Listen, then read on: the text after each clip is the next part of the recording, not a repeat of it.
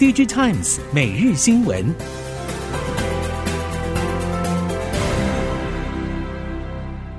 听众朋友您好，欢迎收听 DigiTimes 每日新闻，我是袁长杰，现在为您提供今天科技产业的新闻重点。首先带您关心的是 IC 设计产业，全球景气回复需要时间，但是根据产业应用别实力不同，产业链各厂回温时间不一。半导体业者表示，近期已经有部分大厂提前出现了客户订单回补迹象，落底缓升的曙光逐渐显现。包括联咏以及瑞昱二月初以来频传新单挹注，信华是少数全年出货与业绩有机会优于去年的晶片厂。根据了解，除了部分工控晶片依旧大缺、交期长，以及车用晶片仍有些许长短料问题之外，网通与 TV 等消费性电子的急单确实有，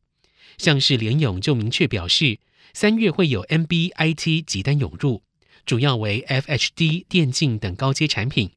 下半年将会看到中国解封，通膨逐步受控，终端消费力道回升可期。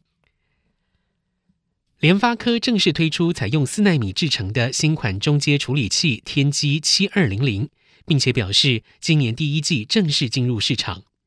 外界普遍预估，近期和联发科关系比较好的 vivo 即将推出的 V 二七机种，将会是天玑七二零零的首发机种。同时，高通去年低调发表的 Snapdragon 6 Gen One 同样采用四纳米制程，预计也会在第一季进入手机市场。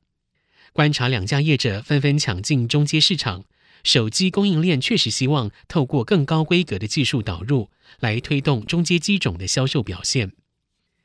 熟悉手机系统单晶片市场人士预估，两家公司四奈米新品基本上只会配合客户少数的主推机种，实际的出货规模不见得真的很大。毕竟大家的目标都是消化既有库存，但是四纳米制成手机系统单晶片的持续下放，应该是难以扭转的趋势。三星电子发表年度旗舰 Galaxy S 二三手机系列产品之后，预购成绩开红盘。其中，Galaxy S 二三 Ultra 又是最热销的机种。手机通路业者认为，在外界普遍看淡今年手机需求之际，三星高阶机种销售超出预期，渴望替其他品牌注入强心针。而且，经由小米、Realme、Sony 陆续在今年世界行动通讯大会 MWC 期间揭露新品销售规划，有力诱发新一波换机潮，同时提高手机零件库存去化速度。由于外界预期通膨对手机产业的影响持续，尤其冲击中低阶手机销售，今年业者有志一同，大多把行销资源投放在高阶手机产品线，希望能够因为平均售价 ASP 提升，获得比较好的营运成绩。苹果 iPhone 十四系列带领供应链走过逆风的二零二二年，终于在今年一月略微调整零组件的拉货力道。首席照相模组英圈马达业者透露，其实一二月的业绩都算符合预期，但估计三到六月期间，iPhone 零组件供应链还是会迎来传统淡季。至于今年的新机 iPhone 十五，虽然可能初步备货量能略低于 iPhone 十四系列，不过供应链证实，部分 iPhone 十五机种将转换成 Type C 传输界面，已经越来越确定。相关业者透露，其实先前在 PCB 板上的配置来看，苹果新款手机已经有替 Type C 控制 IC 预留空间。不过，业界目前认为，可能 iPhone 十五系列并不会每一款式都搭载 Type C 界面，可能会比对 Pro 非 Pro 机种选择性搭配。南韩两大电视业者三星、乐金，从今年初就增加了 Micro LED 电视产品与销售国家。壮大市场规模，在市场需求一片不景气当中，以超高价位产品抢攻利基市场。根据韩国媒体 ET News 报道，三星电子最快三月份开始销售八十九寸 Micro LED 电视，与既有的一百寸机种一起抢攻全球市场。这一款产品将依序在北美、欧洲、中东等地上市，定价大约一亿到一点五亿韩元。乐金电子计划在今年将一百三十六寸 Micro LED 电视扩大销售到中南美、中东、东南亚市场，在南韩也已经完成了电波认证，但是上市时间未定。这也显示乐金预计以全球市场作为后盾，冲出 Micro LED 电视事业成绩。Omdia 预估今年 Micro LED 电视面板出货量大约四千万片。至于微控制器 MCU 产业链，今年上半年还是持保守看法。两岸 MCU 设计业者大多以消费类产品为主，目前库存调整也还待第二、第三季回到正常水准。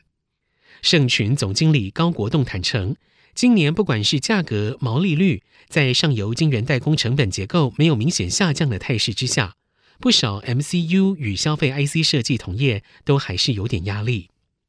台系 MCU 业者表示，标准型 MCU 价格竞争激烈，特别是八位元产品。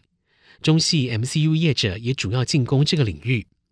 而国际 IDM IC 设计业者产品策略太半持续往车用、工控等高阶 MCU 靠拢，也因此试出了一些中高阶消费用 MCU 的需求缺口。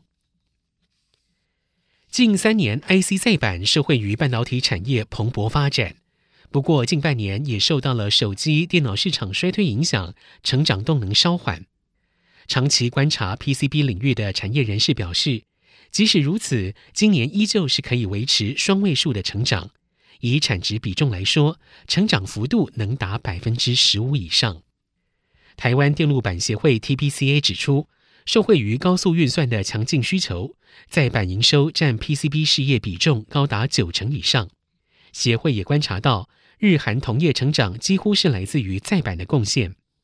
展望后市，依旧看好今年 PCB 领域发展。除了新兴应用发展如火如荼的展开之外，像是 Mini LED 低轨卫星，产业人士认为，再板厂扩厂的新产能也会陆续开出。NVIDIA 四十系列新显示卡出炉，电源供应器面临改朝换代。电竞周边品牌厂耀月董事长林培熙表示：“市场大乱，但是 ATX 三点零电源供应器市场一片大好。耀月提前卡位，已经在 PC DIY 市场位居 ATX 三点零销售龙头。”林培熙分析，之前在 PC DIY 市场，电源供应器品牌龙头是 EVGA，其次是 Corsair，耀月仍在后头追赶。但是 EVGA 宣布与 NVIDIA 终止合作。以及 ATX 二点零到三点零的改朝换代，让耀月持续扩张市占率。林培熙表示，从去年六月 ATX 三点零出货之后，已经背了五个月库存，近期通路拉货动能加快，后续成长可期。耀月在去年十一月的营收达到了新台币三点八一亿，十二月为三点五六亿，回到往年旺季水准。一月份在工作天数减少之下，仍有三点六亿。也让耀月对今年营运看法乐观。行政院长陈建仁率领各部会首长赴立法院做施政报告。根据行政院资料，为配合台湾的近零政策目标，国科会针对进入科学园区的半导体先进制程厂商，要求使用一定比例的再生能源，以二零五零年使用百分百再生能源为目标。半导体制造业的耗电量极大。为使厂商配合国际客户的要求，政府已经扩大了再生能源开发，提供绿电给业者。为了避免产能规模庞大的台积电一家公司就用掉所有绿电，经济部特别保留部分绿电供其他业者购买。展望未来，最重要的还是能源供应端必须投资，并且持续扩大绿电，才能满足各家厂商的需求，进而达到二零五零净零的目标。以上，DG Times 每日新闻由 DG Times 电子时报提供，原长节编辑播报，谢谢收听。